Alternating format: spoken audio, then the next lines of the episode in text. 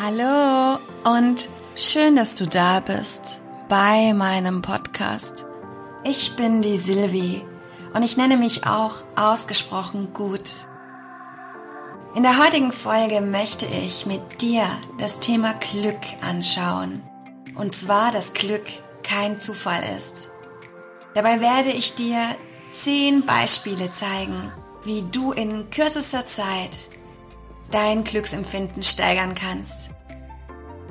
Bist du bereit, mit mir auf Glückssuche zu gehen? Dann freue ich mich jetzt auf unsere kleine und feine Reise in der Mission Trust, Love and Happiness.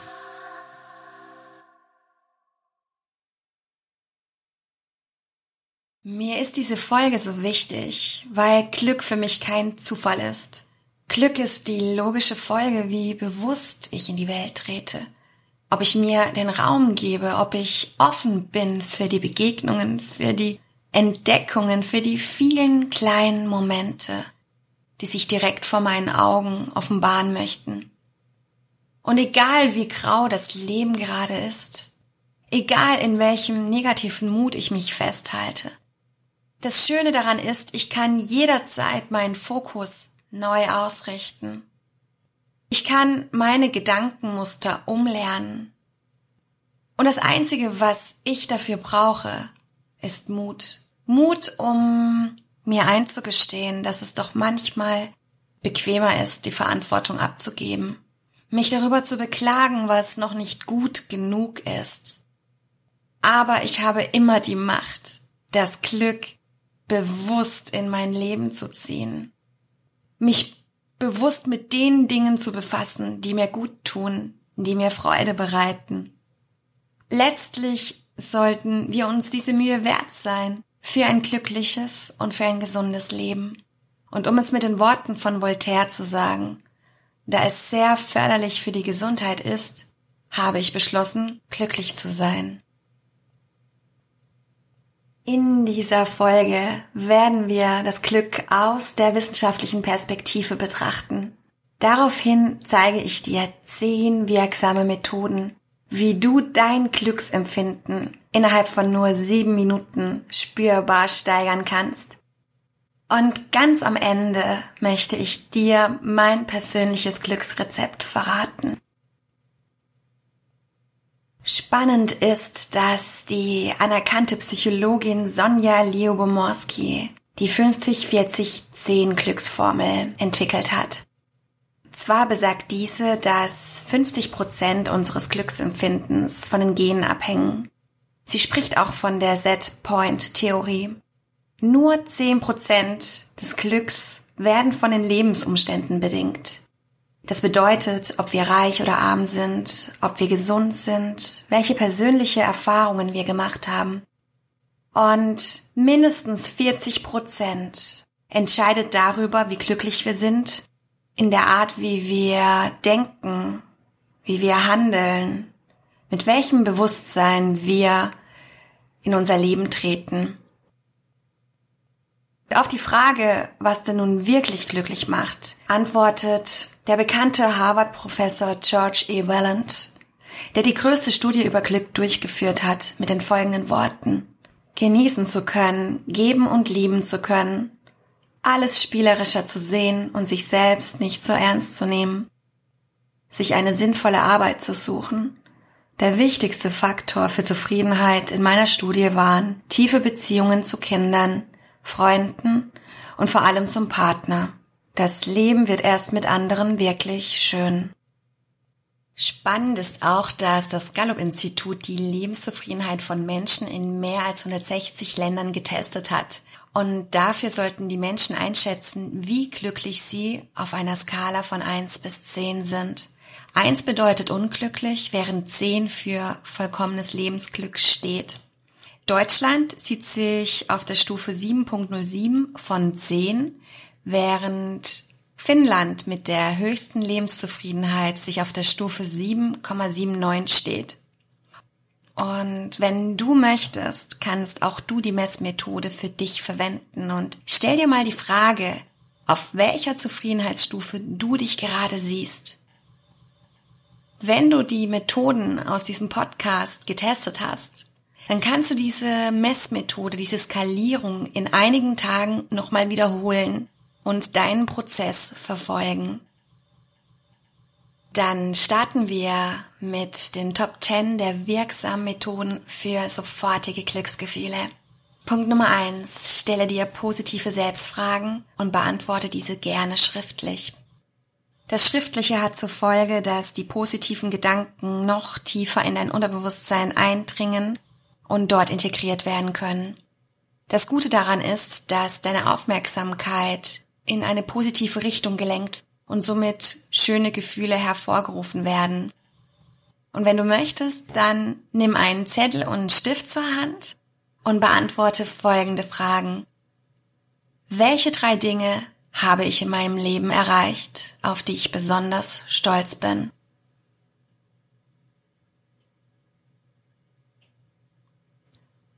Wen liebe ich und warum?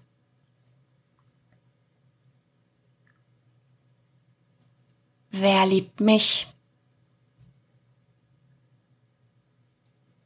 Worüber könnte ich im Moment glücklich sein und mich freuen, wenn ich es wollte? Wofür brenne ich? Welche Tätigkeit begeistert mich? Nummer zwei: Meditiere regelmäßig. Wissenschaftliche Studien haben die positive Wirkung von Meditationen auf Körper und Geist vielfach bestätigt.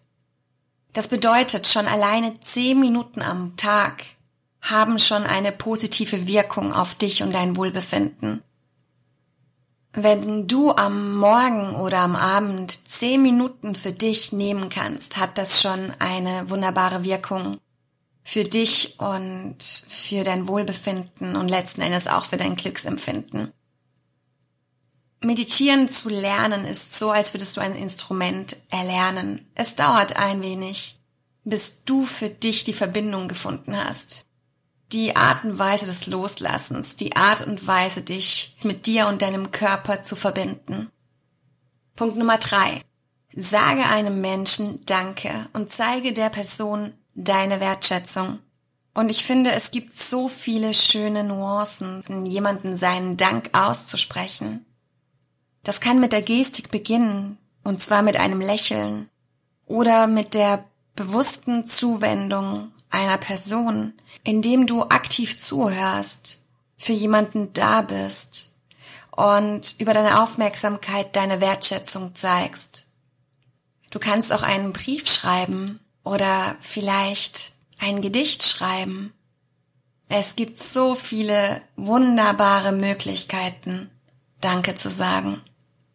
Und das Wunderbare ist, indem du deine Wertschätzung zeigst, kannst du das Glück auch in dir fühlen. Punkt Nummer vier. Sei dankbar für das, was ist.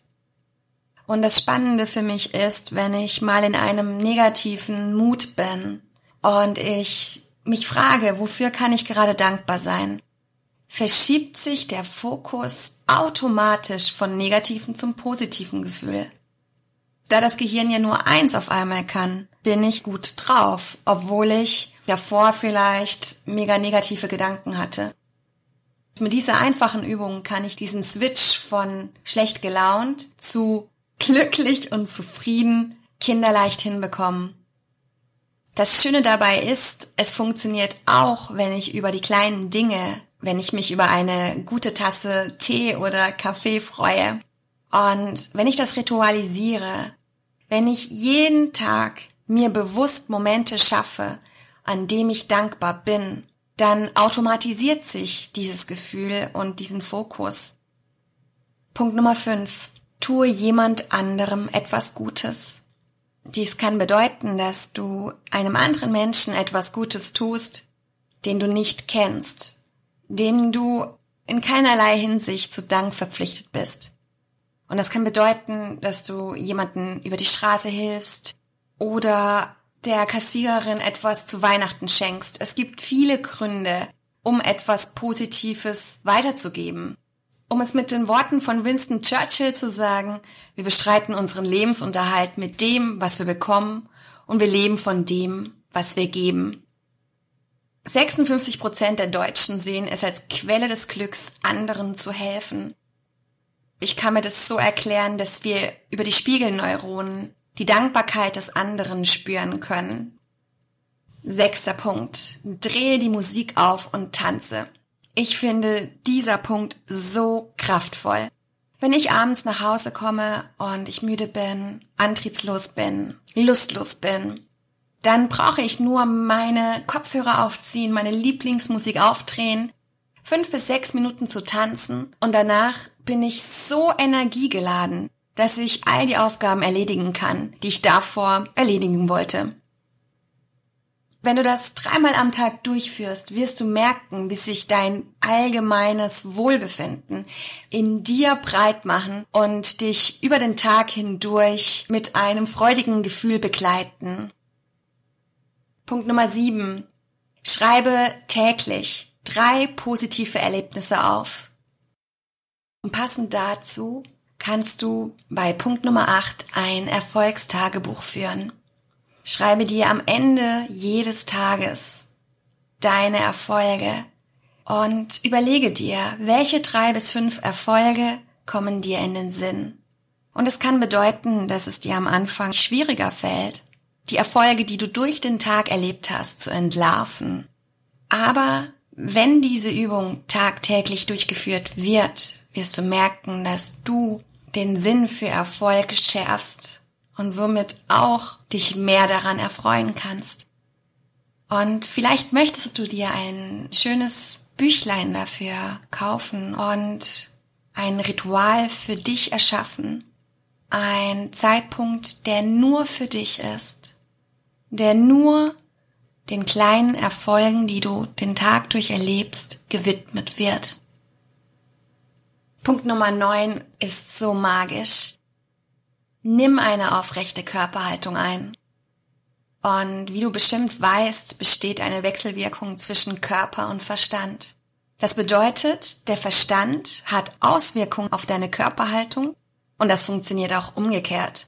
Wenn du dich aufrecht hinsetzt, deine Schulter nach hinten zurückfallen lässt, deinen Brustkorb öffnest, dann signalisiert das dem Verstand Selbstbewusstsein und eine gute Stimmung. Und wenn du diese Pose eine Zeit lang hältst, wirst du immer mehr spüren, wie diese äußere Haltung sich auf deine innere Haltung auswirkt. Das kannst du noch steigern, und zwar über die Siegerpose.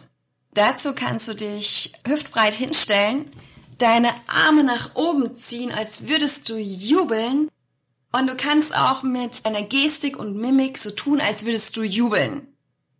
Und wenn du das durchführst, wirst du merken, wie du dich anfühlst, als hättest du wirklich gewonnen.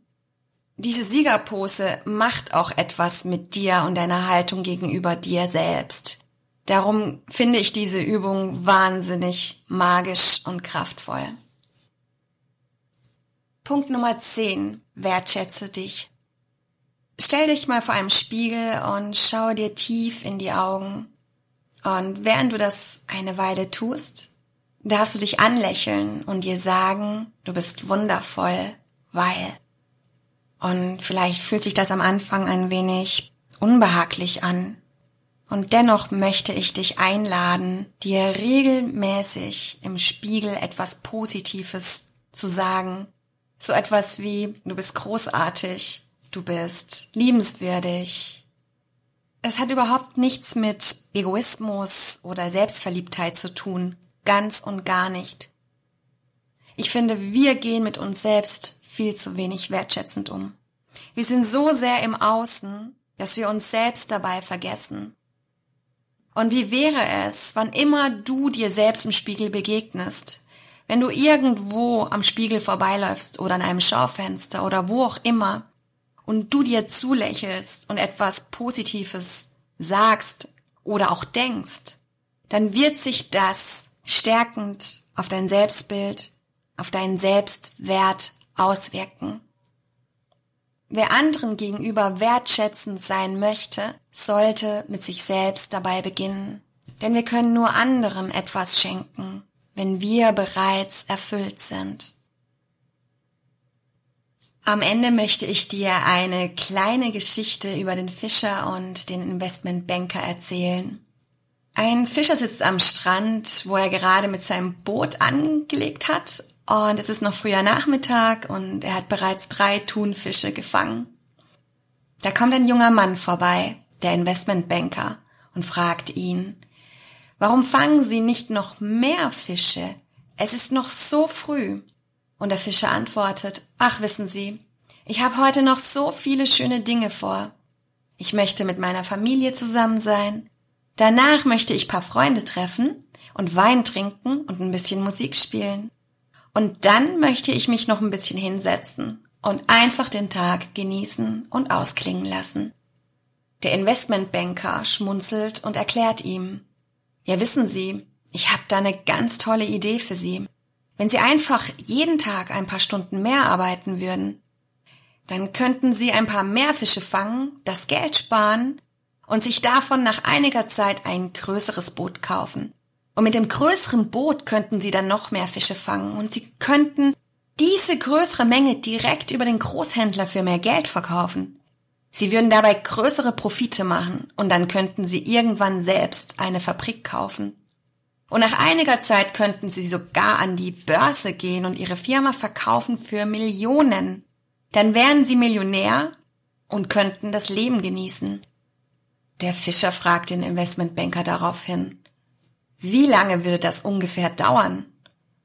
Und der Banker antwortet, na, so 15 bis 20 Jahren, wenn Sie Glück haben. Der Fischer fragt weiter, und was würde ich dann tun, wenn ich das gemacht hätte, wenn ich das verkauft hätte? Der Investmentbanker überlegt einen Moment und antwortet daraufhin, na ja, dann könnten Sie den Tag mit Ihrer Familie verbringen, den Abend mit Ihren Freunden zusammen sein, Musik machen, Wein trinken und auch einfach mal nichts tun und dann hätten sie auch noch Zeit, ein bisschen fischen zu gehen. Und der Fischer sagt, ja, das ist doch genau das, was ich jetzt gerade tue. Und ich stelle mir die Frage, oder ich stelle dir die Frage, was möchte uns die Geschichte sagen? Und mir kommt bei dieser Geschichte in den Sinn, dass es wohl das größte Glück ist, das Leben im Hier und Jetzt zu genießen. All das, was wir uns wünschen, was wir uns erträumen, nicht weiter auf, aufzuschieben, in dem Glaube, dass wir eines Tages die Zeit dafür finden. Dabei kommt mir der Gedanke, dass es für mich das größte Glück bedeutet, meinen tieferen Werten zu folgen, meinem Leben den Sinn zu verleihen, den ich aus tiefstem Herzen fühle.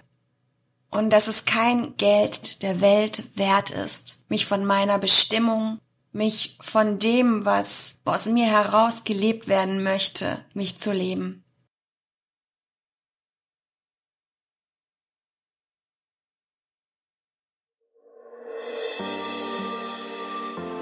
Wenn dir diese Folge gefallen hat, dann würde ich mich so sehr freuen, wenn du eine positive Bewertung hinterlässt. Und wenn du fünf Sterne bei iTunes dalässt.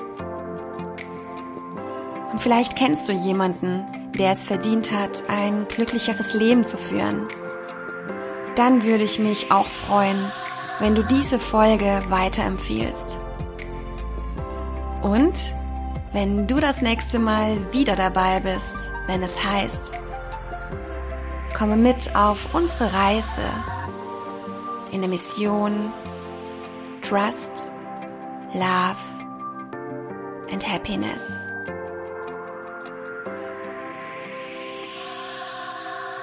Deine Sylvie.